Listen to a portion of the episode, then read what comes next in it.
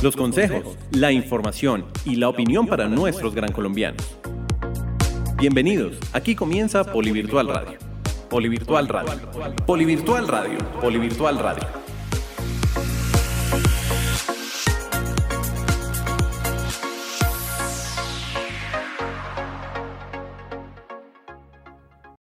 Empezamos un nuevo programa de Polivirtual Radio. Bienvenidos, nos alegra acompañarlos de nuevo. Eh, quiero saludar a todos nuestros estudiantes virtuales, a los tutores, empresas y centros de servicio universitario que nos sintonizan en todas las regiones de nuestro país.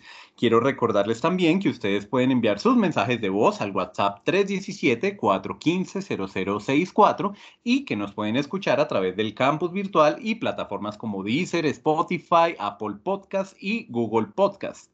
El pasado 28 de junio se celebró en nuestro país y en el mundo el Día del Orgullo LGBTIQ y para hablar del tema tenemos un invitado muy, muy especial.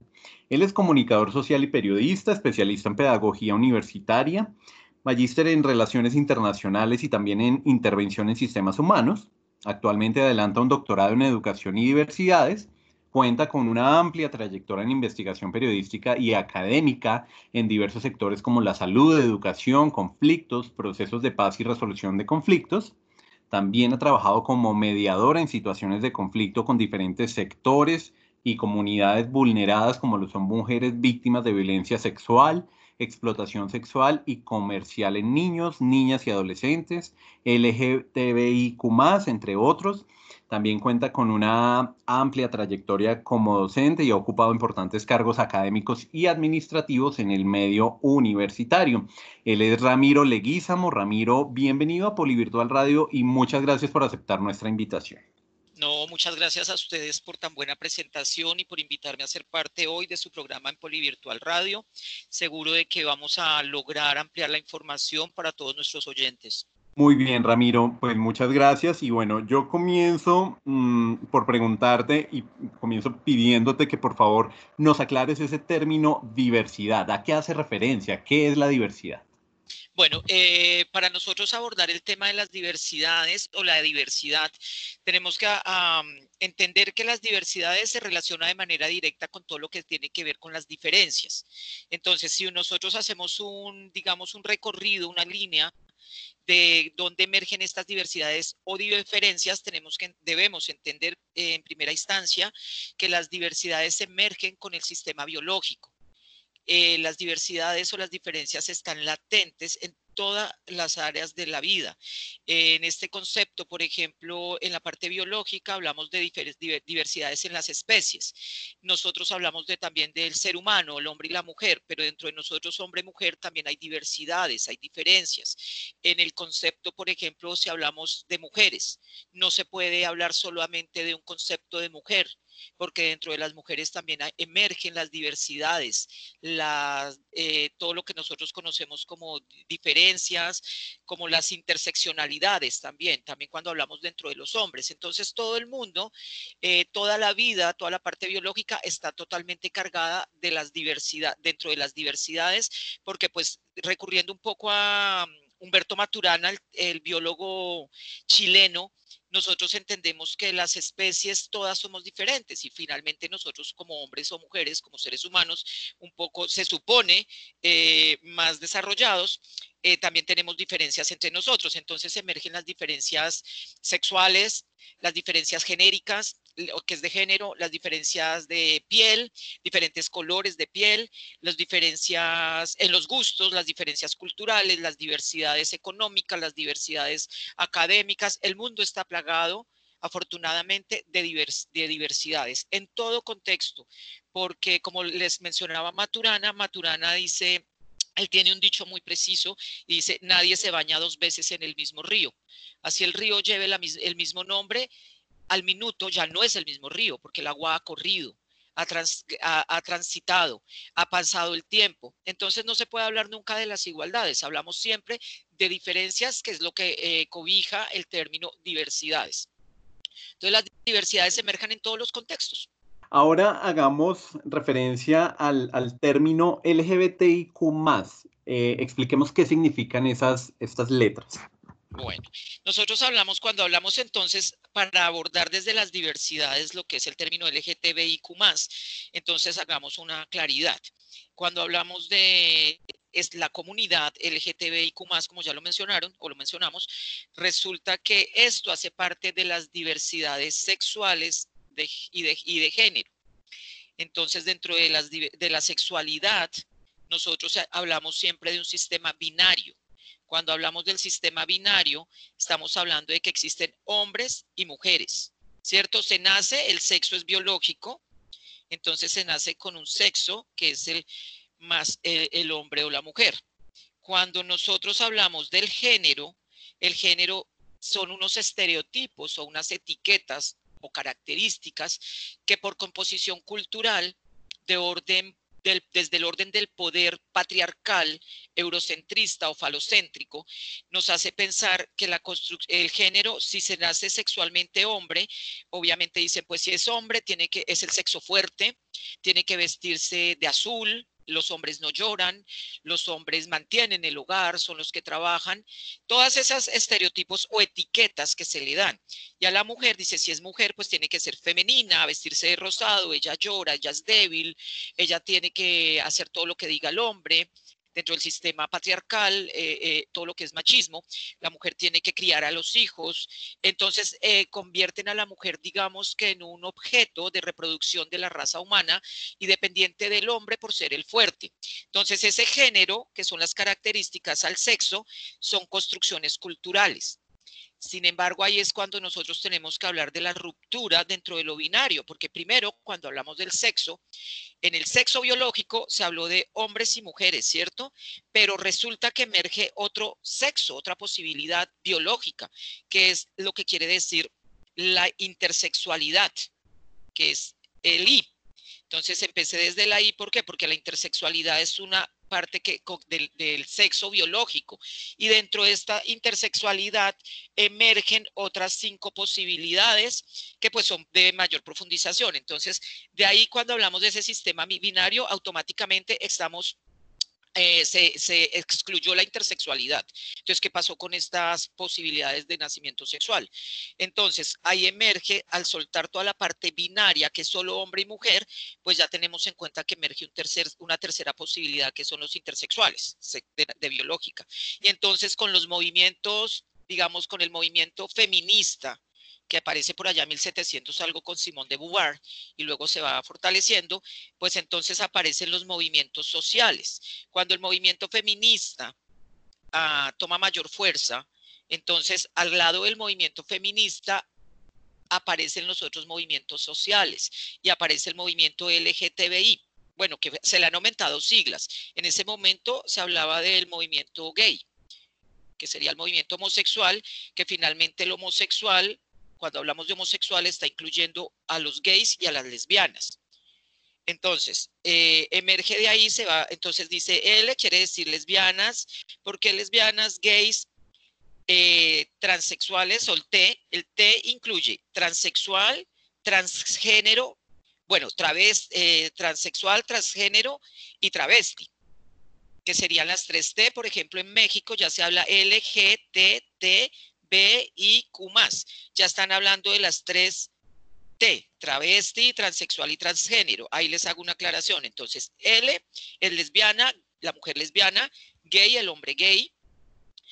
Eh, T, transexual, eh, travesti, transexual y transgénero. Cuando hablamos de travesti, por ejemplo, es una persona que puede ser hombre o mujer o de cualquier otra determinación genérica en su condición, que decide vestirse un hombre de mujer o una mujer de hombre, todo eso, inclusive algunos lo hacen por finalidades laborales y todo eso, pero sí emerge lo que es el transexual y el transgénero. Cuando hablamos, en primer orden sería el transgénero.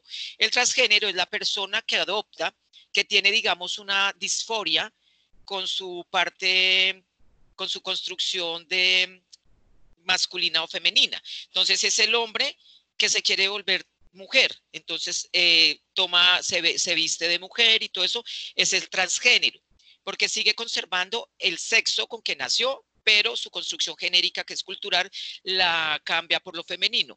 Y luego, o lo masculino. viceversa en ambas partes.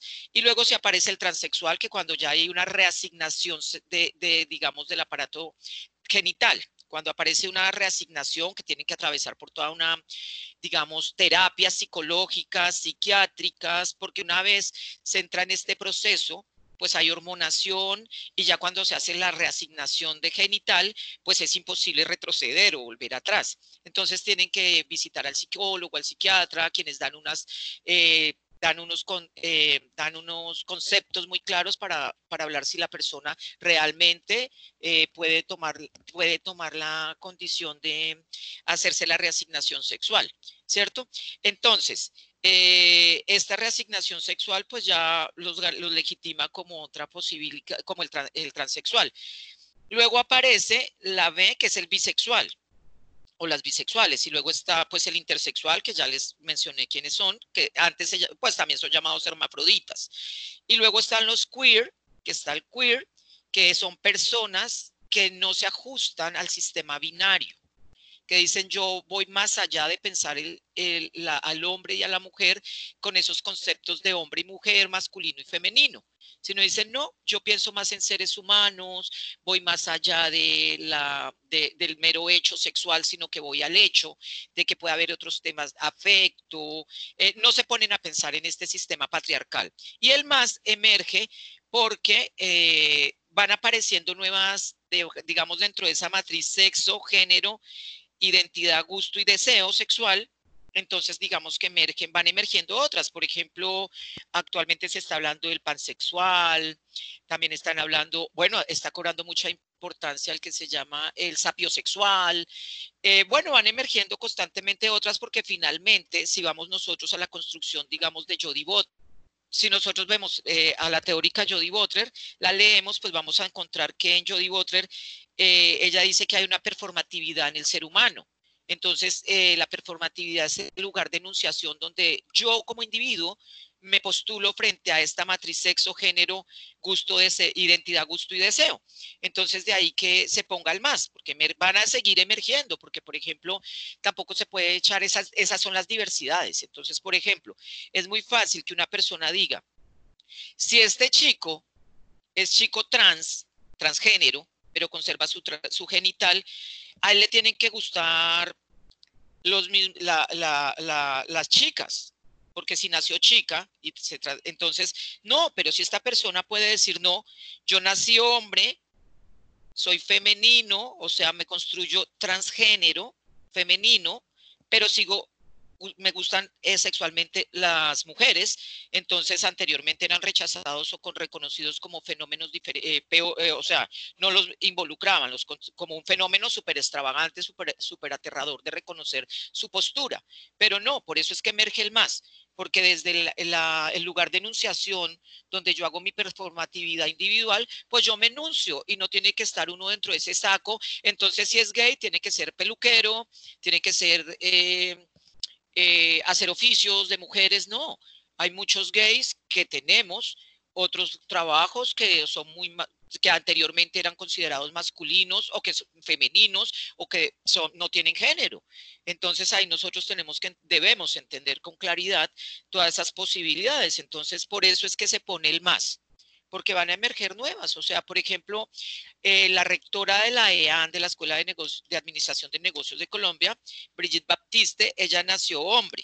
Su construcción de género cultural es mujer, pero sexualmente ella todavía conserva su genital masculino, de ahí que es casada, tiene sus hijas, y ella en su postura dice, yo soy hombre femenino, heterosexual, eh, que me gustan las mujeres. Entonces mucha gente dice, no, pues esto es una locura, pero no es una locura, sencillamente es que se ha ampliado, por de ahí las diversidades, se han ampliado todas estas posturas y estas posibilidades que gracias finalmente también a la academia en primera instancia y también a que la OMS y otras entidades han reconocido todas estas posibilidades, pues ya dejamos de ser reconocidos todo lo que era diferente como enfermedades y ejemplos a no seguir.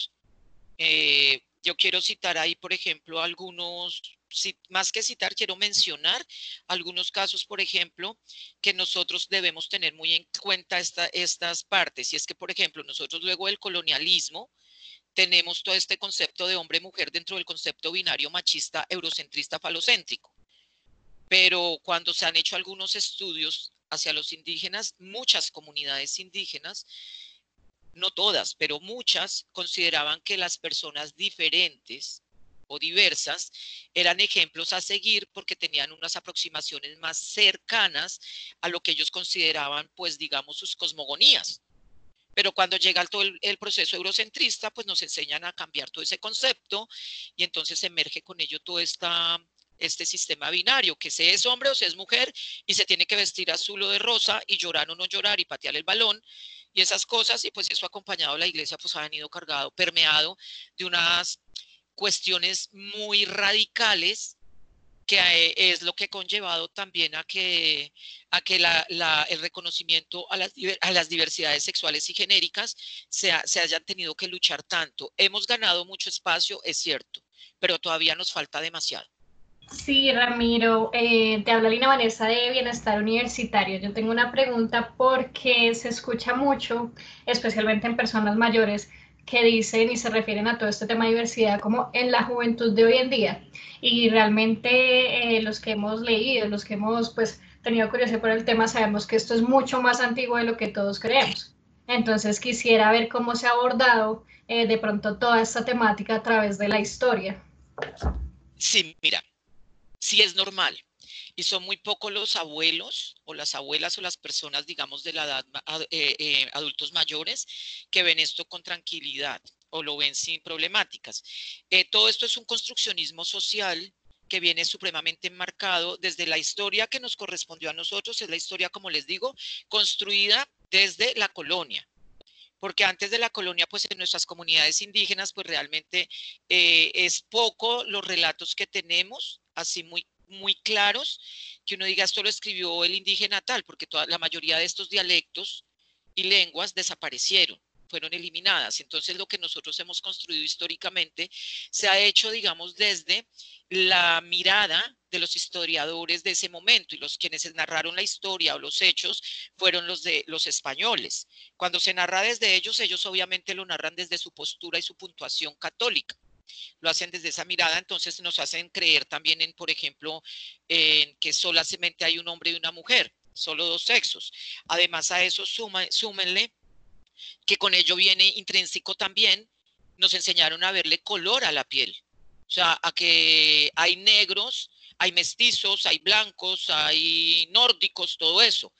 Eh, pero según bastantes hallazgos, yo en este caso me refiero, por ejemplo, a muchos estudios que ha hecho la chilena Laura Rita Segato, quien ha trabajado mucho el tema de, ella trabaja mucho todo esto de diversidades, pero desde la, eh, eh, la esclavización o la racialización pero con ello también emerge todas estas diferencias dentro del sexo y género. Entonces, por ejemplo, hay unos estudios que ella encontró y sostiene que los indígenas no tenían color en el ojo. Me refiero a que en sus retinas ellos no veían diferencias de color de piel. Para ser más claros, ellos, por ejemplo, no decían, este es negro, este es blanco, este es raza pura. No, ellos todos consideraban que eran parte de la humanidad y que todos estaban allí con una forma digamos, para vivir en armonía lo que son las teorías del sur, que es las teorías del buen vivir. No es de las vivir mejor, sino el buen vivir, para que todos tengamos posibilidades y reconozcamos las diferencias no como algo malo, sino como algo por comprender y por aprender. Entonces, en esa parte la historia tiene su bache. Pero si lo vemos nosotros históricamente, como les decía, desde la construcción de la mirada, de los que puntuaron y escribieron los españoles, porque finalmente en la historia los, historiadores tienen unas posturas. Entonces, lo, que estamos lo que vemos después y leemos es la mirada de los historiadores. Obviamente, esos historiadores venían cargados de la mirada católica, de todo el concepto este de la iglesia.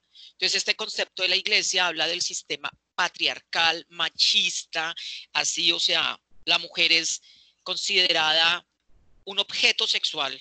Entonces, ni siquiera tenían la posibilidad de pensar en las diferencias sexuales ni genéricas, no se permitía. Entonces todo lo que emergía como diferente era malinterpretado. Entonces, cuando hablamos de los adultos mayores, fíjense que nosotros más o menos venimos hablando de estos movimientos que cobramos mayor importancia como hacia 1985, con la primera movimiento y bueno, toda la lucha que hubo y cuando la Organización Mundial de la Salud eh, manifiesta que el homosexualismo no es una enfermedad, entonces vienen unos cambios constitucionales y todo eso, por ejemplo, acá en Colombia, el cambio de la constitución del 91, pues ya no, eh, es más amplia y habla de las diversidades sexuales, de que no hay solo, sino que hay derecho a la libre determinación. Pero entonces, históricamente, si por ejemplo, si hablamos de los abuelitos, de las personas adultas, ellos fueron formados, alcanzaron a ser formados dentro de la constitución colombiana y en muchos países, se era católico, las constituciones decía que era un país católico inminentemente o por excelencia entonces en los colegios todos veíamos la religión, la cátedra de veían o veíamos la cátedra de religión con esos parámetros. Entonces si llegaba alguien como con cierta tendencia, con cierto comportamiento, un niño con comportamiento femenino, de manera inmediata era llevado a rectoría, le juzgaban su comportamiento. Entonces ahí viene toda esa construcción de los abuelos que dicen, no, no, no, no, no, esta juventud de ahora, ¿qué es lo que le pasa? Están muy locos. Eh, no es que estén locos, lo que pasa es que legalmente se nos ha reconocido nuestros derechos y somos reconocidos no como enfermos, sino como personas diversas, porque no todo es igual. Por eso les decía, ni siquiera el hombre y la mujer heterosexuales son iguales. Entonces los eh, mayores por eso tienen ese concepto de que la juventud ahora está enloquecida, que la juventud, mejor dicho, no. Lo que pasa es que con todo esto, como hemos evolucionado más, se ha se ha tenido más en cuenta estas terminologías desde lo académico, desde lo médico, desde lo científico, se ha reconocido, entonces ya es más fácil salir de lo que nosotros comúnmente llamamos el closet o considerar que puede cambiar, transitar entre una diversidad y la otra. Entonces ya se hace con más claridad, con más tranquilidad, porque pues legalmente está permitido. Entonces, pero sin embargo, los abuelitos, ellos vienen formados con esa mirada binaria y para ellos eso resulta así como hasta muchos lo rechazan. Ahora, ¿qué pasa? Que dicen que eso es que esto es cuestión de los jóvenes de ahora y esto ha estado esto ha emergido a través de la historia. Siempre hemos existido. Inclusive eh, cuando se hacen análisis semióticos, antropológicos de hallazgos de pinturas rupestres, se alcanza a ver que ponían nombres o personas, figuras, más eh, personas con eh, seres humanos que podían tener hasta los dos, eh, la posibilidad de tener los dos sexos. Entonces, aparece siempre ha estado. Lo que pasa es que, y las diversidades, lo que pasa es que con el sistema binario colonial, pues lo que hicieron fue irrumpir todos esos derechos y obligar a pensar que todo eso era malo. Ahora, cuando la gente pues ya tiene mayores libertades, pues hay también personas que fueron ah, ah, formadas y educadas bajo esos contextos y para ellos eso parece algo inaceptable, inadmisible. Eh, cuando las diferencias realmente lo que nos permiten es vivir con mayor tranquilidad. Entonces, eso es de la mirada histórica que se cruza lamentablemente. Yo lo digo lamentablemente porque digo que con esta mirada colonial lo que hicieron fue fracturar el buen desarrollo de otras culturas que existían en la tierra, como las indígenas, que muy seguramente tenían otros conceptos y no se habían detenido al limitar la posibilidad. Por ejemplo, en los indígenas se andaba desnudo con total libertad. Los indígenas nunca pensaban acabar el medio ambiente. Cuando vienen todas estas otras miradas desde el poder y la estructura de poder colonial y quién domina, entonces emerge todo eso, destruyamos, eh, cambiemos, lo que no nos sirve eh, no es útil. Entonces, eso son unas miradas súper diferenciadoras también. Pero sí, viene, todo tiene que ver con la parte histórica construida desde la mirada colonial. Ramiro, eh, pues si ya hay todos estos eh, estudios o información histórica pues que nos has estado comentando, a mí sí me surgen dos preguntas y es, ¿por qué aún nos asusta o nos cuesta tanto aceptar la diversidad? Y no solo, digamos, a nivel de género, sino también, o de sexualidad, sino también a nivel eh, cultural, en términos de raza o de religión, incluso hasta a nivel económico y académico. Y mi segunda pregunta es, em, si las nuevas generaciones, los, los chicos más jóvenes de ahora, son más abiertos y más tolerantes a la diversidad y por qué? Bueno, eh, sí, eh, con esta construcción cultural, como les iba mencionando, obviamente eh, todavía cuesta aceptar las diversidades al 100%. Pero esto, eh, como tú lo mencionas, a nivel cultural, económico, político, ¿por qué? Porque nosotros estuvimos enseñados desde la mirada, en mi, opinión, desde la mirada colonial estuvimos acostumbrados al término vivir mejor, ¿cierto? Cuando nosotros hablamos de vivir mejor, quiere decir que para yo, y nos lo enseñaron desde un sistema piramidal, jerárquico. Cuando yo quiero decir que vivo mejor, es decir, que yo voy escalando hacia arriba, pero para yo vivir, poder decir que vivo, eh, vivir mejor, que vivo mejor, tengo que, debo tener a alguien por debajo. ¿Ya? Entonces, esto que nos ha enseñado a nosotros unas estructuras de poder, unas estructuras de poder así jerárquicas, en donde alguien tiene que estar por encima del otro para sentirse poderoso. Entonces, eso desde la mirada, digamos, desde Pierre Bourdieu, nos hace entender un poco que dentro de esas estructuras se generan ciertos hábitos o hábitos, como los, los, llama, esos hábitos de comportamiento nos van enseñando a que yo tengo que estar por encima. Entonces, por ejemplo, eh, si hablamos de la diversidad cultural, entonces casi siempre los en su momento o en sus territorios los europeos o países desarrollados de Europa, pues consideran que ellos culturalmente son los más desarrollados porque pues hablan del antiguo continente y ellos tienen unas miradas culturales más amplias y todo eso. Eh, luego en lo económico, en lo económico, por ejemplo, quien tiene, quiere ostentar el poder del dinero. Entonces vemos a Estados Unidos. Entonces Estados Unidos tiene, pues allí se desarrolla el capitalismo así, wow, súper grande, pero y en otros países, ¿no? Pero Estados Unidos quiere tener el poder económico. Y entonces empiezan esas pugnas entre Estados Unidos, Japón, eh, culturalmente entre algunos países de Europa, al punto que para sentirse mejor hacen pensar que existen países subdesarrollados. Y por ejemplo, en mi concepto no existen países subdesarrollados. Lo que existen fue, lo que existen fue naciones obligadas a el subdesarrollo. ¿Ya? Porque bien los, nuestros territorios también tenían el desarrollo indígena y tenían sus sistemas culturales y de todo y de, cómo se ejercía eh, lo que llamamos ahora política y cómo se estructuraban los, el manejo de la sociedad.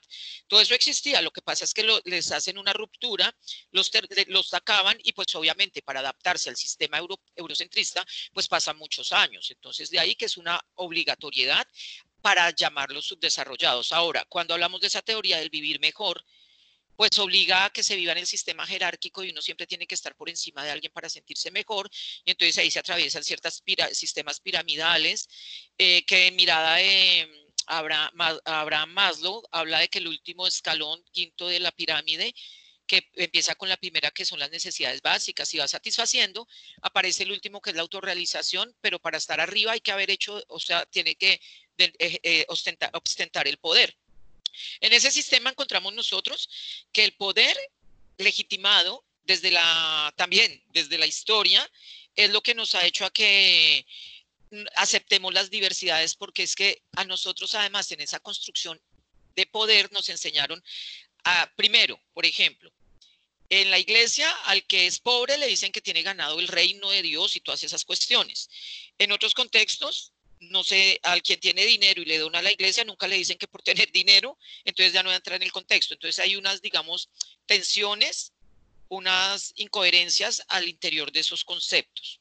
De, eh, pero, por ejemplo, en el sistema del vivir mejor, sí estamos dentro de ese concepto de nos cuesta, eh, porque nos enseñaron a que, por ejemplo, los negros en un principio no se les denominaba que eran razas, sino se les consideraba animales. Entonces nosotros tenemos todo ese concepto supremamente errado. Entonces hay mucha gente que todavía ve a la raza negra, a los de piel negra, y entonces, uy, no, ellos son malos. Inclusive eso nos obligó a que dentro de nuestras propias diversidades seamos excluyentes. Entonces nosotros vemos muchas comunidades afro, negras, o palenqueras, o pacíficos, o raizales, que entre ellos se tienen exclusión. Nosotros en la comunidad LGTBI también, algunos tienen exclusiones. Entonces dicen, no, no, no, es que esos travestis todos son matones, prostitutas, no sé qué, peluqueros. No, no tiene que ser así, no tiene que ser etiquetado, que es lo que dice también, em, em, lo que dice, ay, ahora se me fue, bueno, eh, eh, em, lo que dice este teórico que leemos mucho, eh, Michel Foucault que dice se les dan etiquetas, se etiquetan desde el poder para tener que para ostentar que hay alguien diferente y malo al frente de nosotros. Entonces, eh, ya llegando un poco a lo que es la, cómo aceptar las diversidades, entonces, ¿por qué la gente se asusta en las diversidades sexuales específicamente? Porque en este sistema binario nos enseñaron que todo lo diferente es malo. Entonces, por ejemplo, es normal, bueno, ahora ya no es tan común, pero sigue existiendo, que le dijeran al niño, en casa, por ejemplo, le decían, si el niño se porta un poco femenino, lo primero que le dicen o le decían era, no, los niños no lloran, los niños tienen que ser machos, los niños eh, tienen que tener esposa, o en muchos le decían, los niños son los, los, que dominan a las mujeres, las mujeres ustedes tienen, las mujeres son para conquistarlas, para que tengan hijos, y cuando un niño empieza a tener esos pensamientos diferentes y comportamientos diferentes, es, digamos, censurado por el papá o por los mismos compañeros o por la profesora y todo eso los van censurando, al punto que este niño tiene que limitar su diversidad, la oculta y al ocultar su diversidad, pues va a empezar a repeler y a negar su propia identidad o diversidad. Entonces ahí aparecen las fobias, las homofobias, las transfobias y todo eso. Entonces en este concepto es porque estos eh, muchos, ya muchos teóricos lo manifiestan, que están es negando su propia determinación porque otros sí son capaces de, tomarla y de enfrentarlo socialmente.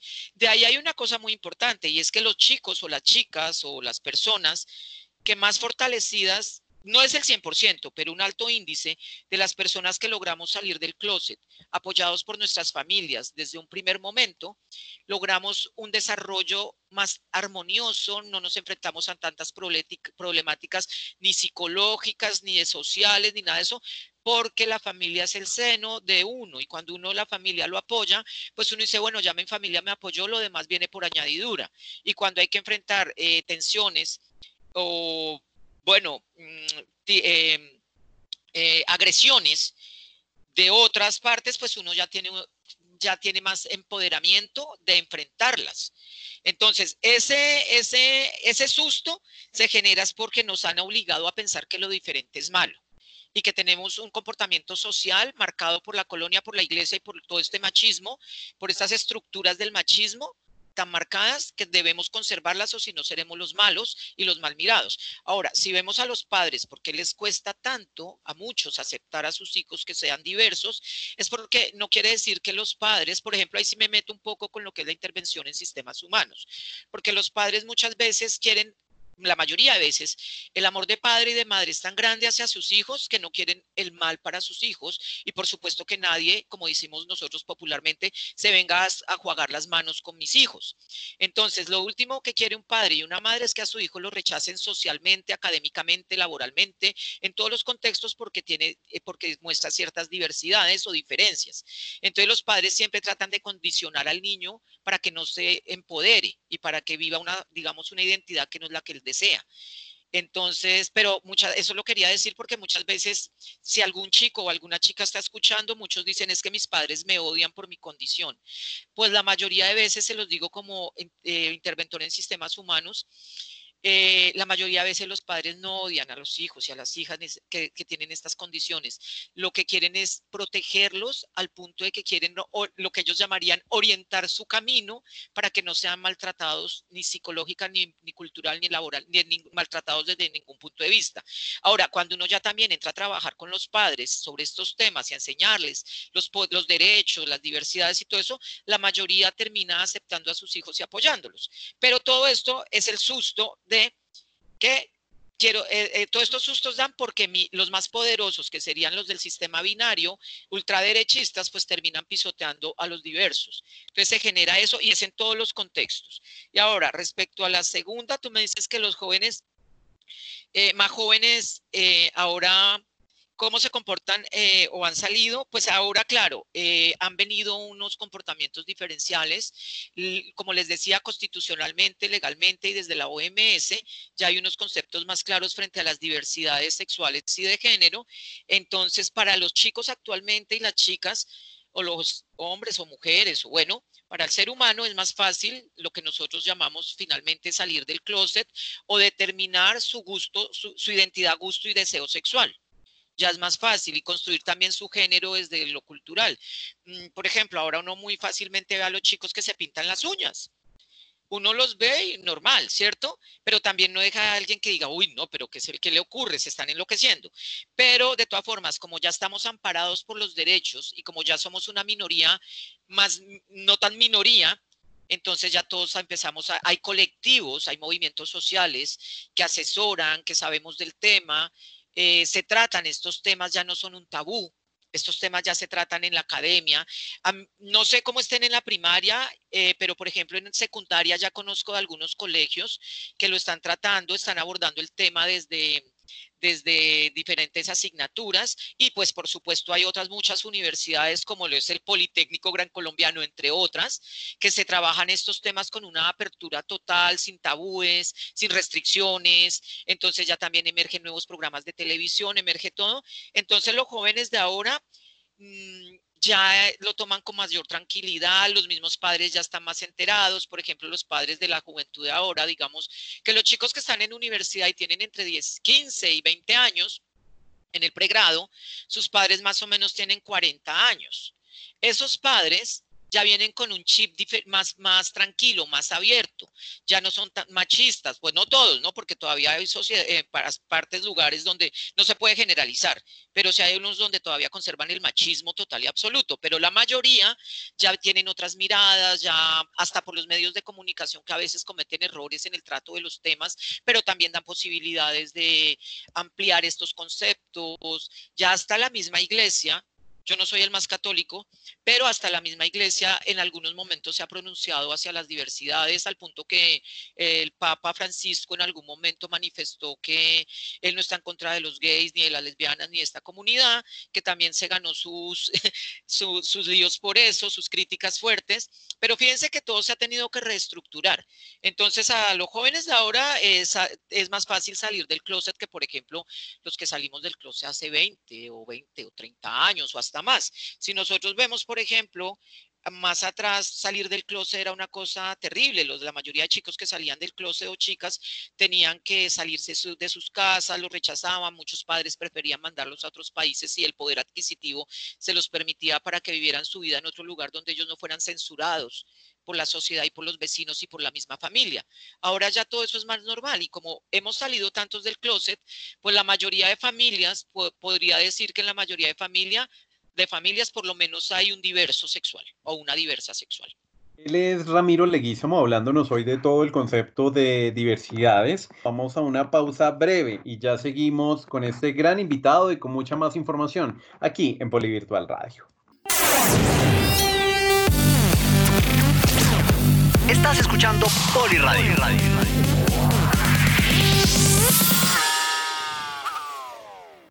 Muy buenos días.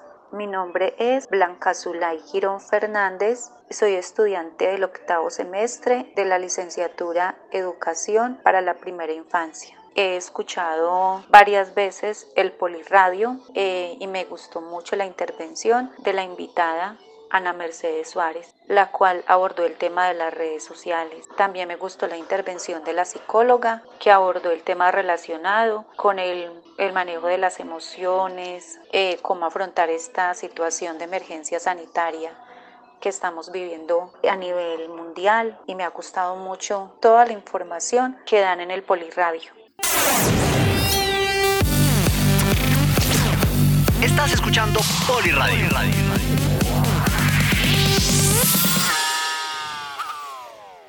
Bien, llegamos a la segunda parte de nuestro programa Polivirtual Radio, hoy con Ramiro Leguízamo, eh, invitado súper especial que nos está hablando y tocando un tema muy especial y es todo el tema de diversidades.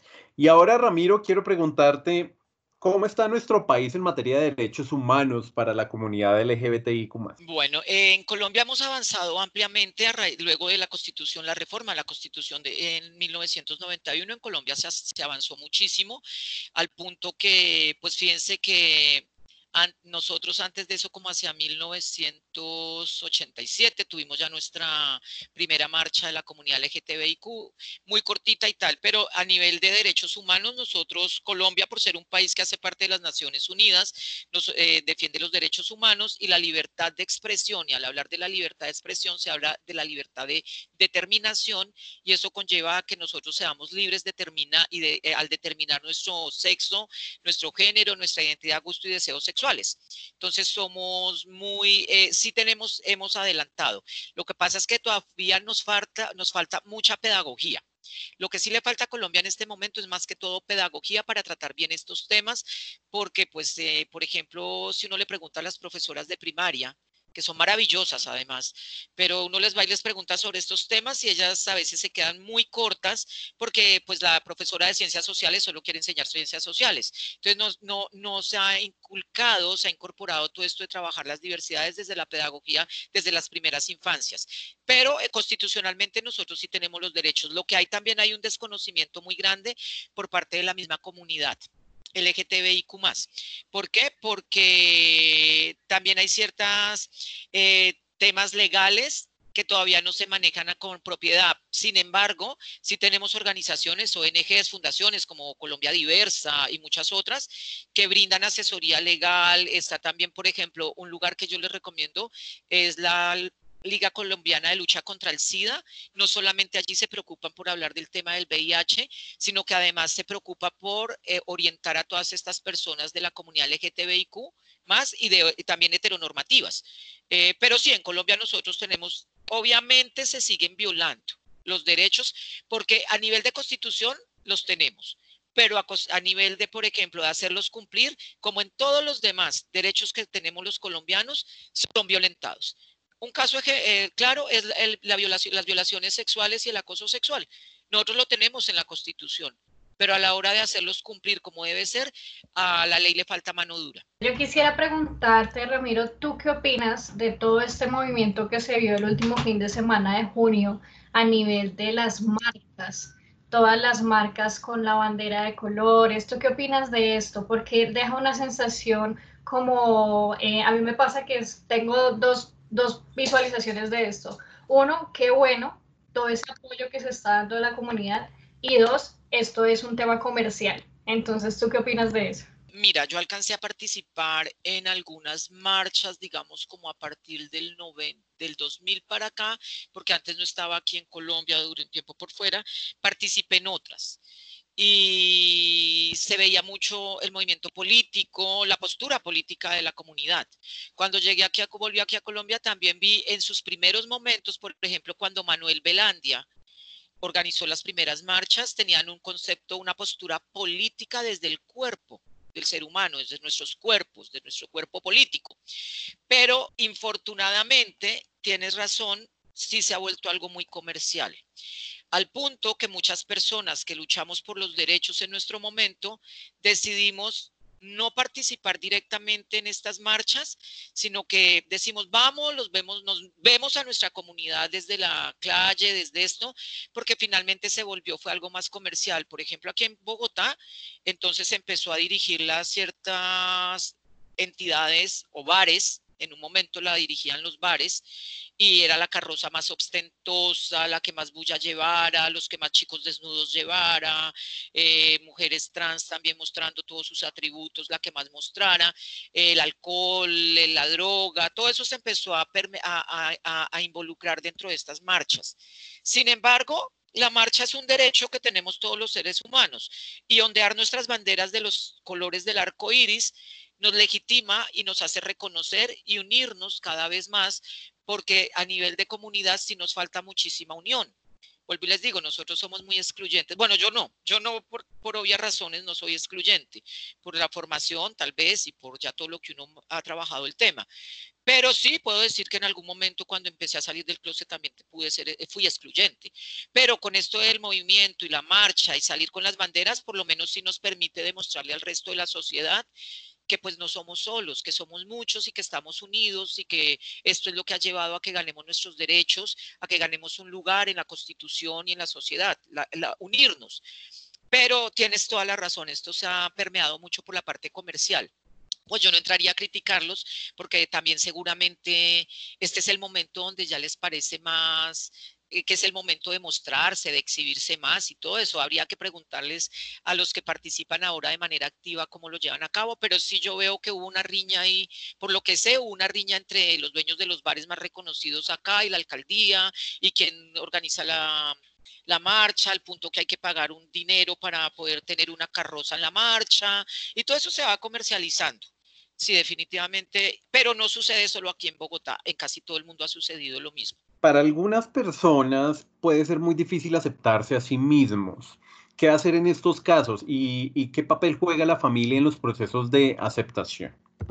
Bueno, eh, el problema de aceptarse a sí mismo tiene todas unas aristas muy amplias, porque primero tiene que ver con toda la formación de la familia que le han inculcado la mirada religiosa, católica y todo eso. Eh, para los niños y niñas es muy complicado también porque nosotros recuerden que hacemos una, una parte de una sociedad que vino construida desde lo machismo, el machismo brutal y absoluto. Entonces, para una chica, un chico, considerar salir del closet o aceptarse con una diversidad sexual o de género, pues es un poco, un poco complicado porque sobre todo nosotros decimos es más difícil para los chicos, un poco sí, porque, por ejemplo, la estructura elemental del machismo, que es una mirada de Rita Segato, fíjense que hay una postura de ella que dice que quienes más sufren en las estructuras del machismo son los mismos hombres, porque tienen que adoptar comportamientos que, que sean aceptados socialmente para que se consideren hombres. Entonces, por eso, pues las mujeres la han tenido, son más tranquilas, más libres en eso. Sin embargo, para cualquier persona es difícil aceptarse. ¿Por qué? Porque con esta construcción eh, binaria, desde la infancia nos enseñan a que es hombre, mujer y todo lo diferencial es malo. Entonces, cuando un niño o una niña desde pequeño se empieza a sentir diferente, empieza a tener unas ciertas problemáticas emocionales y en su interior. Entonces pueden ser bruscos, o muy bruscas o muy retraídos, aislados de la sociedad, muy callados. Entonces eso cuesta unas cosas difíciles. Ahora, sí es indispensable el apoyo familiar, porque eh, siempre nosotros tenemos como el apoyo familiar, es el, si la familia uno lo, lo apoya en todas sus determinaciones, eh, cuando se es pequeño, uno aprende a enfrentar al mundo con todos sus bemoles. Entonces uno dice, bueno, ya mi familia me aceptó, que es lo más importante, lo demás que venga, tengo quien me apoya. Pero hay ciertos conceptos de, hay ciertas familias que rechazan mucho a sus hijas o hijos diversos o diversas y pues empiezan ellos con muchas frustraciones. Realmente aceptarse a uno mismo sería más fácil si es de pequeños nos enseñan a que si hay ciertos cánones que se llaman binarios, pero que también hay otras posibilidades y que no importa en la que uno se encaje o se sienta, sino que lo que importa es ser feliz. Si a nosotros nos enseñan primero a ser felices como individuos antes de hacer feliz a la sociedad, que quiere decir en su orden a la familia, para que esa familia haga feliz a todo el concepto sociedad, a nosotros nos enseñan siempre a que para ser felices hay que hacer feliz a la familia para que la sociedad sea feliz y así entonces se vive feliz. Mentira. Cuando a nosotros nos enseñen como primera instancia que para ser felices, para, eh, que lo primero que tenemos que hacer es ser felices nosotros como individuos, sin maltratar, sin dañar a nadie, sino con la felicidad porque nos aceptamos, nos entendemos, pues sería muy diferente el reto. El reto sería totalmente diferente, satisfacernos dentro de los cánones del buen comportamiento a nosotros como individuos, para así ser felices y no dañar a nadie. Pero como nos enseñan lo contrario, entonces mucha gente, para hacer feliz a la sociedad, termina deteriorándole la vida a otros. Perfecto, Ramiro, muchísimas gracias y bueno, seguimos contigo eh, más adelante. Por ahora vamos a recibir a José Manuel Espitia con todos los temas de emprendimiento. José, bienvenido y ¿qué tenemos para hoy? La información del emprendimiento regional. Somos emprendedores, somos por. Hola Andrés, hola para todos. Eh, Ramiro, muy interesante todo lo que nos has contado y desde luego cada vez veo una comunidad más abierta, más dispuesta y pues eso mismo se está reflejando también en los temas empresariales y de emprendimiento. Eh, en los últimos años muchas empresas, inclusive se creó una, una una red que se llama Prime Connection, que lo que hace es eh, liderar empresas y ayudarles a que puedan vincular a más personas y que desde luego pues no se les vulneren sus derechos en su trabajo y que puedan verse eh, desde luego como una persona cualquiera, o sea, sin, necesidad de, ir justamente a, a sus tendencias sexuales o a su inclinación, como quieras, que se puedan desarrollar. Y hay muchas empresas en Colombia que han venido participando, inclusive ya se habla de 27 empresas que están trabajando en este, en este proceso, de los cuales, por ejemplo, está el Citibank, Citi, Censosur, eh, Booking, eh, Discovery, eh, General Electric, IBM, JP Morgan, las mismas firmas de consultoría Nielsen, Pfizer, ProColombia, Rapid,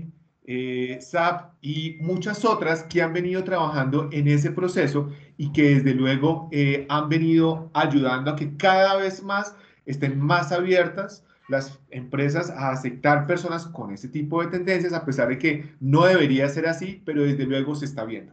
Por otro lado, está el tema del emprendimiento, de cómo se está desarrollando y cómo ha cogido una fuerza enorme y hay una serie de empresas que han venido trabajando desde su arraigo, desde luego muy hacia la comunidad, viendo inclusive no solamente de personas de la comunidad, sino también personas eh, hetero que están trabajando para ciertas comunidades, específicamente en esta, LGBTI, donde eh, se ven mucho, por ejemplo, los hábitos de consumo que se está desarrollando. Nielsen tiene unos estudios muy interesantes donde, por ejemplo, muestran que son de eh, las personas de la comunidad, son las personas que más compran por Internet, por ejemplo.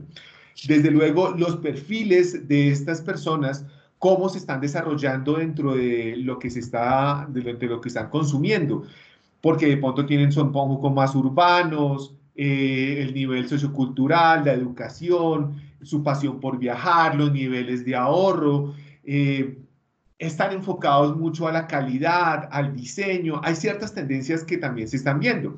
Inclusive hay unos sectores en los que se está, hay una gran oportunidad y se están desarrollando grandes proyectos de emprendimiento, como son temas desde luego moda, electrónica, cultura, ósea, bebidas, eh, la parte estética, el cuidado personal, la decoración, mascotas, nutrición, inclusive un sector que... Eh, llama la atención, de acuerdo a los, datos que da Nielsen, es por ejemplo el sector automotriz. Y a partir de eso se crean una cantidad de posibilidades también de negocios que se están desarrollando.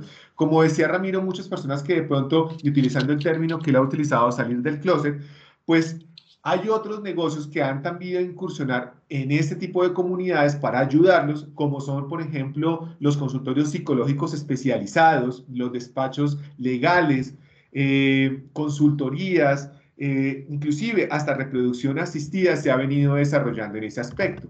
Tan es así que ya se ha creado inclusive una feria de emprendimiento LGBTI que pasó en el 2019 y se ha, se ha creado una asociación de cámaras o de comerciantes LGBTI que eh, hacen parte de todo esto.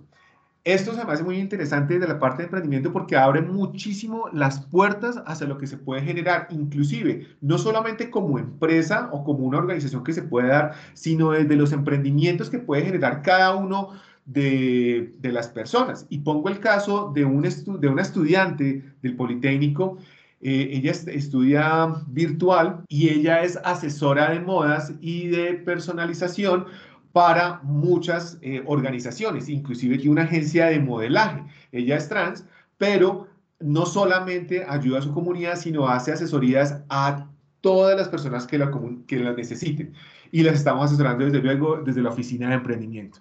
Entonces, la invitación es que sin importar cuál sea su eh, comunidad a la que pertenezca, cómo sea su proyecto, eh, hay muchas posibilidades que se pueden desarrollar inclusive, como les digo, desde cada uno de nosotros, desde nuestras profesiones, se pueden desarrollar ese tipo de emprendimientos y la invitación es esa, que se acerquen a la oficina de emprendimientos para poder ayudarles con sus proyectos, asesoramos cualquier tipo de proyecto, nos pueden contactar a través del correo electrónico proyectoempresarial.poligran.edu.co y desde luego vamos a estar con ustedes acompañándolos en todo este proceso y felicitarlos porque cada vez se ve más abierta la comunidad y hay muchas posibilidades de hacer negocios cada vez más con este tipo de personas para que nos podamos vincular y desde luego que todos seamos una misma comunidad. Pues José, muchísimas gracias por esa buena información. Y bueno, ahora quiero seguir charlando con nuestro invitado y Ramiro, quiero preguntarte ahora, ¿qué podríamos decir de la discriminación? ¿Existe también discriminación dentro de la misma comunidad? Sí, siguiendo, no sin antes darle las gracias a José porque realmente esto es importantísimo que la comunidad y que todas las personas sepamos todos estos adelantos y estos logros que hemos alcanzado como a nivel emprendimiento y todo eso, y sí he visto unos emprendimientos buenísimos. Eh, tenemos que apoyarnos en todo contexto. Y respondiendo a lo que dice José sobre la discriminación, por supuesto, nosotros lamentablemente en todo el contexto histórico y en cualquier momento desde la mirada que se le dé, binario, diverso, eh, teorías de vivir mejor o el buen vivir, que son las teorías del sur de los indígenas, muy postuladas, muy, muy bien desarrolladas en Bolivia por constitución. Todo lo que nosotros vemos siempre ha tenido discriminación. Lamentablemente nosotros, eh, bueno, los indígenas no sé, pero en lo que nos correspondió a nosotros, en el pedazo histórico que nos ha tocado, pues eh, emergen las discriminaciones en todo. Entonces, por ejemplo, no es igual discriminaciones o lo que también se llama, eh, digamos, las interseccionalidades de Scotch que las manejan las mujeres, pero emergen en todo. Entonces, por ejemplo, es muy diferente ser mujer a ser mujer negra o ser mujer indígena y ser mujer lesbiana o ser mujer indígena y lesbiana.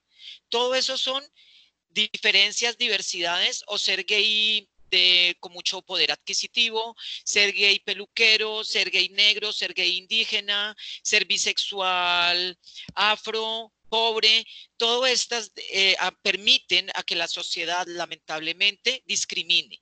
Nosotros eh, en una de las universidades donde yo trabajo hicimos una investigación eh, para ver el, el programa cómo estaba a nivel de inclusión y resulta que el título que la estudiante decidió darle se llama Aquí discriminan por todo porque hizo unas encuestas muy buenas y discriminaban porque era católico, discriminaban porque era cristiano, discriminaban porque era negro, porque era gay, porque era lesbiana, porque era todo, porque se vestía bien, porque se vestía mal, porque era pobre, porque era rico.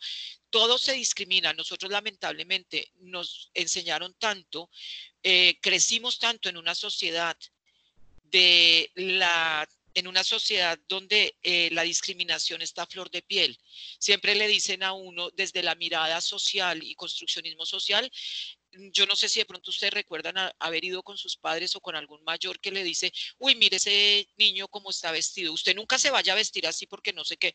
Empiezan a darle a uno a manejar un poco de etiquetas que realmente lo único que generan son discriminaciones. Y así mismo nos enseñaron en la escuela, en el colegio, en todo lado, a que había que discriminar y lamentablemente siempre se discrimina al más débil. ¿Por qué? Porque los poderosos, los de mayor poder, tanto adquisitivo como político y demás, entonces terminan discriminando a los demás. A nivel de la comunidad LGTBIQ hay unas discriminaciones muy grandes. Yo logré trabajar hace un año largo con la comunidad gay y trans de la cárcel modelo de Bogotá eh, tienen un territorio ganado gracias a derechos humanos y gracias al apoyo que hicimos con la investigación que desarrollamos, lograron ganar mucho terreno, pero entre eh, lo traigo a colación porque para solo citar un ejemplo, entre ellos mismos, siendo PPL, que quiere decir personal privado de la libertad, en condición de gay y trans, entre ellos mismos se rechazaban. Entonces, por ejemplo, la chica trans género que era más alta, más guapa, y tenía siliconas en los senos, entonces ella miraba mal a la otra chica que era más bajita, también chica transgénero, y era más bajita y no tenía senos, sino se rellenaba con, digamos, con algodón o lo que ellos consiguen con sus rellenos, y no era operada, y era más bajita, entonces ella siempre se refería a ella como la transgénero, esa pobre, la pobre. Y la otra entonces por ser tener eh, siliconas tenía más poder y también en el que era los gay, entonces el que tenía un poquito más poder adquisitivo era más aceptado y rechazaba al otro. Eso lo traigo para qué? Para que veamos que nosotros también en estas estructuras siempre hablamos de discriminación Es lamentable, es muy doloroso, me parece a mí, pensar que se discrimina a una persona por su color de piel, por su aspecto físico, por su vestuario, por su poder adquisitivo y por sus determinaciones sexuales y de gusto y deseo o de género. Es lamentable y en eso tendríamos que estar trabajando fuertemente porque las discriminaciones a lo único que nos llevan es a marcar unas diferencias en donde los derechos humanos son vulnerados. Ramiro, por último, quiero preguntarte qué entidades brindan apoyo a la comunidad LGBT en temas psicológicos, de violencia, de discriminación. ¿Qué podríamos decir al respecto? Bueno, hay, unos, eh, hay unas muy, muy amplias, ¿no? Por ejemplo, la más reconocida es eh, Colombia Diversa. Colombia Diversa brinda un apoyo grandísimo. Lamentablemente se han abierto, bueno, hay una que está muy interesante. Yo entrevisté la semana pasada a Sara Paola Caicedo y ella tiene la casa trans y gay en Soacha. La fundó hace poco, está trabajando de la mano con el edil y ellos en Soacha, porque fíjense que en Soacha y en los cordones donde uno se encuentra población más vulnerada económicamente, pues obviamente las se vulneran todos los derechos. Allí en Suacha uno pensaría, no, pues allá eh, hay un sector de la comunidad muy vulnerado y Sara Paola Caicedo fundó ya su casa de gay, casa trans y gays y allí atiende toda, está atendiendo y la está fortaleciendo muy grande. Eso lo digo porque así como Colombia Diversa ya tiene todo el territorio ganado, pues tenemos que empezar a mencionar que casi todas las localidades de Bogotá están empezando a tener sus propias, sus propios ONGs, fundaciones o colectivos que les ayudan en todo esto. Eh, depende también de los casos. Vuelvo y les digo, la lucha colombiana, la, Liga Colombiana de Lucha contra el SIDA, entonces eh, también es muy reconocida y apoya muchísimo a la comunidad. Eh, por ejemplo, en aspectos psicológicos, si hay muchos eh, em, que trabajan, psicólogos, pero cobran. Eh, hay directorios, hay, digamos, bufete de psicólogos, de abogados que ayudan. Hay unos que lo hacen más económico, otros costoso, eso dependiendo del poder adquisitivo, pero de todas formas, cuando uno busca, si sea en Google, la guía para ONGs y fundaciones para ayudar a personas comunidad LGTBIQ más en Colombia, en Bogotá, aparecen muchísimas. Sin embargo, yo el llamado sí es para que primera instancia la gente antes de recurrir a otras, pues busque primero Colombia Diversa, porque Colombia Diversa tiene allí todo el conocimiento, tiene el contacto con todas las otras ONGs, porque acuérdense que además ahí emerge lo que se llama, se denomina la red de redes, entonces ellos tienen vínculos, conocen cuáles son todas las que están a favor de esta comunidad y saben cuáles cobran o no cobran y les recomiendan. Hay ciertos temas también que son supremamente, digamos, digamos, hay ciertos temas que aquí en Colombia todavía no saben cómo tratarlos bien, como por ejemplo el de violencia intrafamiliar en parejas del mismo género, que se llama violencia intragénero. En Europa se denomina así, en México y en Argentina. Pero acá, por ejemplo, uno va y pregunta y Colombia Diversa o eh, fundaciones gay y trans y todo eso no saben lo, remiten directamente a la Fiscalía, al ICBF, porque por constitución se habla directamente de, se habla directamente de violencia intrafamiliar. Pero cuando llegan al ICBF, allí tampoco saben cómo manejar una violencia de parejas del mismo sexo. Y luego los mandan a la fiscalía y bueno, los tienen de un lado para otro, de aquí para allá, y no les dan resultados. Entonces terminan, hay veces pagando terapia de pareja o a veces en las peores condiciones violentándose y todo eso. Entonces ahí sí uno tiene que empezar a, a ver eh, hacia dónde, pero lo importante es llamar primero, eh, yo sí se lo recomiendo a Colombia Diversa. Ahora, en Chapinero también hubo una casa para la comunidad LGTBI, lamentablemente pues creo que ya no está funcionando, porque todo esto también cuando son ONGs o digamos entidades, eh, fundaciones sin ánimo de lucro, entonces terminan, cuando eso depende del, del gobernante de turno, ¿no? Entonces, eh, dependiendo del gobernante de turno, hay presupuesto, hay más presupuesto, hay menos presupuesto. Entonces ahí encontramos nosotros también está, pues como les decía, Colombia Diversa, quienes somos, eh, eh, hay una que se llama Centro Comunitario LGTBI de Chapinero, pero creo que lo iban a cerrar.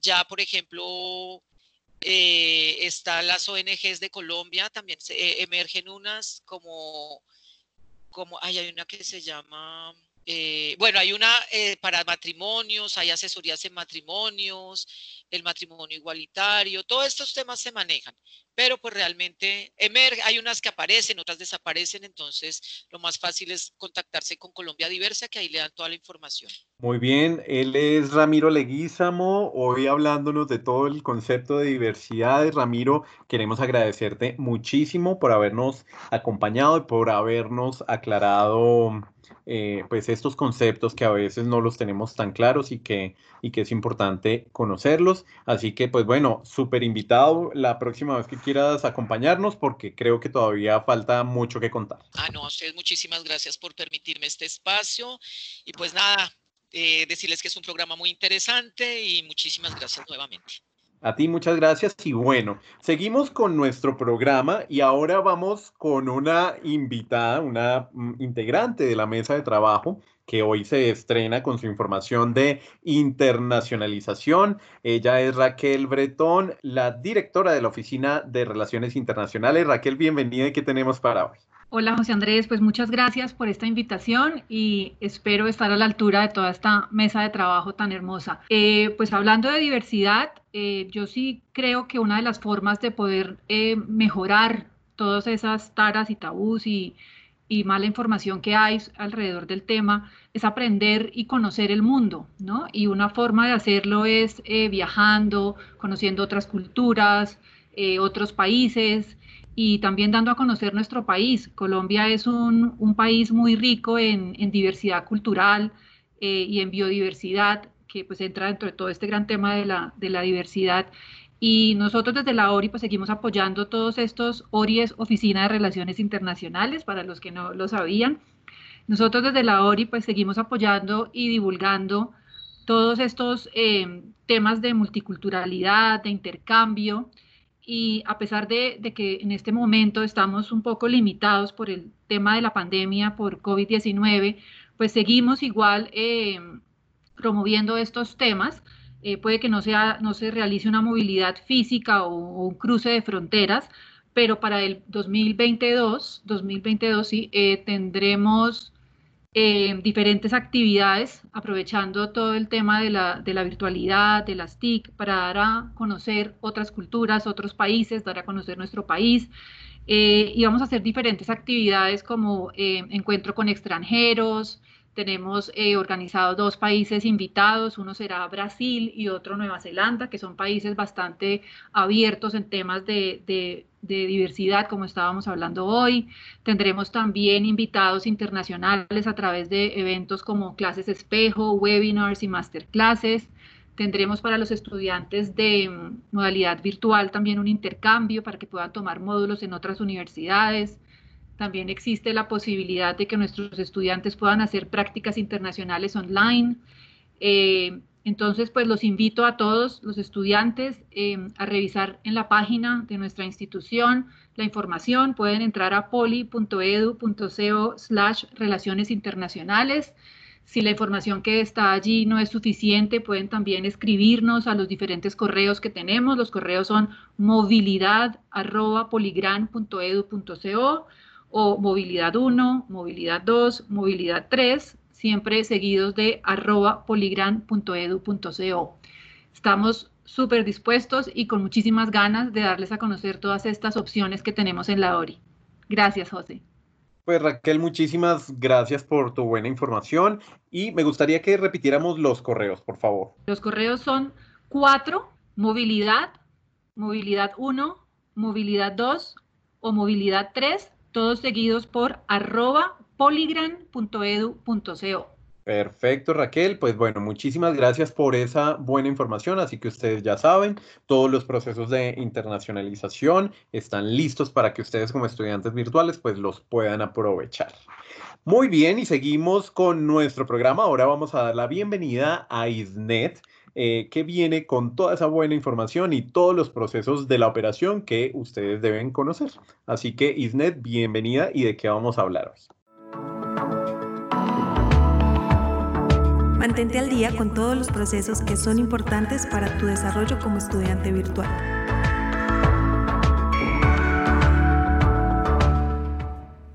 Hola a todos, muchas gracias por su invitación. Espero que ustedes y sus familias estén muy bien.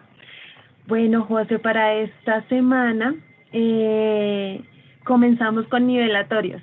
Eh, se cerraron las inscripciones de nivelatorios y solamente dieron apertura dos módulos, el módulo de simulación gerencial y técnicas para el aprendizaje autónomo.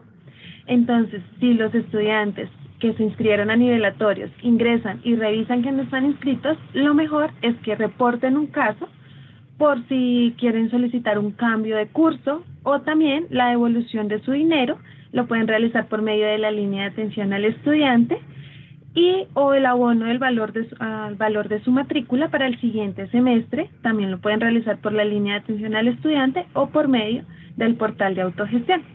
Y pues también tener presente que la fecha límite para realizar los cambios de estos cursos eh, o las devoluciones o el abono es hasta el 6 de julio para que los estudiantes que realizaron la inscripción a nivelatorios y no de apertura estén muy pendientes para estos módulos. También queremos comentarles que a partir del 8 de julio se inicia nuestro proceso de inscripción de módulos para que puedan realizar su proceso de selección para nuestro segundo semestre del año 2020. Todos los estudiantes que el 7 de julio terminan sus módulos de primer semestre, del primer semestre del 2020, podrán realizar su proceso de inscripción de materias eh, después del 8 de julio. Y, digamos, si ustedes terminan el 7 de julio sus materias y ven que no tienen actualizadas sus notas, hay que recordar que estas notas se van a actualizar 15 días después de la finalización de los módulos, para que estén muy pendientes de sus materias, de sus notas. No es necesario reportar un caso, sino esperar los 15 días que tienen los profesores para actualizar eh, estas notas de los módulos que vieron para segundo bloque.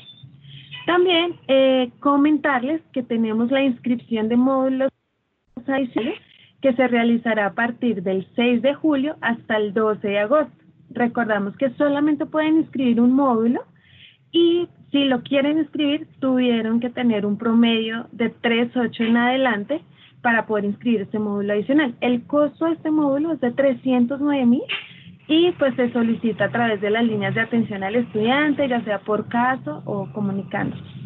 También eh, queremos informarles a los estudiantes que optaron por realizar estas prácticas empresariales que el proceso de legalización de su práctica se culmina el 9 de agosto. Eh, recordamos que el inicio de estas inscripciones de prácticas empresariales fue el 17 de mayo para que todos estén pendientes y realicen su gestión antes del 9 de agosto y confirmen cuál va a ser la empresa en la cual van a realizar sus prácticas empresariales. Por último, pues queremos recordarles que las bienvenidas para posgrados son mañana a las 6 de la tarde y para pregrado el lunes a las 6 de la tarde. También estas grabaciones quedarán en el canal de YouTube para las personas que no puedan ingresar, puedan ingresar a nuestra red social de YouTube y revisar el, el video que quedó pregrabado y verificar la información de las inducciones. Y recordarles que todos los estudiantes nuevos tienen un módulo de inducción, el cual es un curso muy útil para su proceso formativo. Entonces, estas son las eh, informaciones, noticias para esta semana para todos nuestros estudiantes del Politécnico.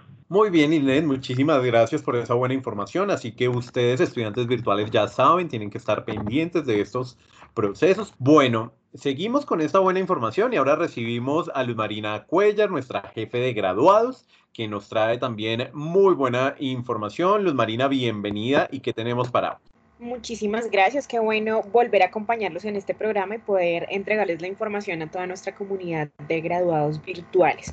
Pues bueno, eh, Andresito, te comento, la próxima semana del 8 al 14 de julio vamos a llevar a cabo nuestra quinta feria laboral virtual eh, para toda nuestra comunidad de estudiantes y graduados a nivel nacional que se encuentren interesados en participar. Es una feria completamente virtual que se va a desarrollar a través de nuestro portal de empleo Poli que tenemos en alianza con elempleo.com y donde van a poder interactuar con diferentes ofertas laborales a nivel nacional. Adicional, hemos preparado una agenda académica que pues tiene el propósito de poder entregarles herramientas que les va a facilitar todo este proceso de búsqueda de empleo y vinculación laboral. Además que pues es, bastante interesante porque la estamos trabajando con unos aliados muy importantes en el mercado y que realmente pues va a, a darles unas muy buenas herramientas. Entonces tenemos para esta agenda académica en primer lugar con nuestro aliado internacional EUDE, eh, una conferencia sobre la construcción de marca personal. Eso es un punto súper importante dentro del proceso del cómo nos reflejamos a los demás, cómo nos vendemos y cómo vamos a conocer nuestro perfil.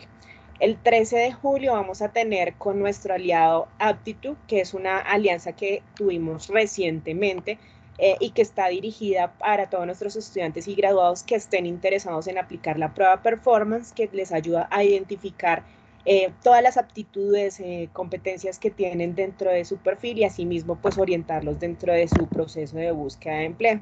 Él nos va a hablar sobre pues todo sobre la alianza, pero adicional nos va a hablar sobre los trabajos del futuro. Y finalizando, eh, posterior a la feria vamos a tener otra conferencia, que esta sí es una conferencia exclusiva para los graduados a nivel nacional, que es sobre el manejo de las finanzas a través pues, de esta situación que estamos viviendo de la pandemia.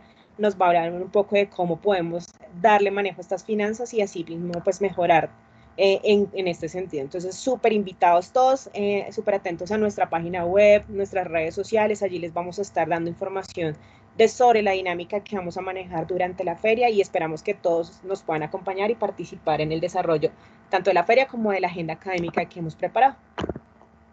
Muy bien, Luz Marina, muchísimas gracias por esa buena información. Ya lo saben, tienen eventos, eh, tenemos eventos preparados para todos nuestros estudiantes y graduados de la modalidad virtual. Luz, muchísimas gracias. Nos encontramos en el próximo programa. Y bien, ahora recibimos a nuestro director de Bienestar Universitario, él es Juan Carlos Rivera, con toda la información de bienestar. Así que, Juanito, bienvenido y de qué vamos a hablar. Eh, Andresito, muchas gracias. Qué maravilla estar nuevamente en este maravilloso programa que cada vez tiene más fuerza, más fuerza, según también me lo comentan mis estudiantes, nuestros estudiantes. Bien, me gustó mucho el tema del tema de hoy, de la parte de inclusión. Desde Bienestar Universitario también somos incluyentes, como toda la familia Poli. Es importante decirles que eh, hay algo muy lindo que yo veo cuando voy a otras reuniones, a otras universidades para encuentros de directores de bienestar donde pues se ven ciertas discriminaciones en el polito, podemos saber que no. Si alguien en la plazoleta tiene alguna manifestación, algún tema, alguna conducta, la gente es muy respetuosa. Lo hacemos desde Bienestar Universitario igual. Es muy interesante contarles también, por ejemplo, en las clases de yoga, en las clases de pintura, en las clases de danza árabe, por ejemplo, tenemos eh, danza árabe hombres que hacen danza árabe. Entonces, el tema de que somos incluyentes no solamente es un simple eslogan, sino también es un tema que lo vivimos y que es una realidad. Les quiero invitar también, haciendo esa apertura, a nuestras clases que tenemos intersemestrales. Eh, de junio ya se acabó, en todo este mes de julio, que tenemos eh, disciplinas diferentes a las demás años. Tenemos más disciplinas, tenemos escalada, tenemos yoga, tenemos rumba, para que se inscriban, para que participen, para que también los, lo que eh, se pongan al día en los créditos, pero no tampoco lo hagan solamente por los créditos, háganlo para estar bien. Entonces a todos mis amigos de todo Colombia, cuando digo todo Colombia es Poli, incluyente, bienestar, incluyente presencial y virtual. Los que quieran dar más información, tener más información, por favor, es eh, tener en cuenta este link, poli.edu.com, slash bienestar.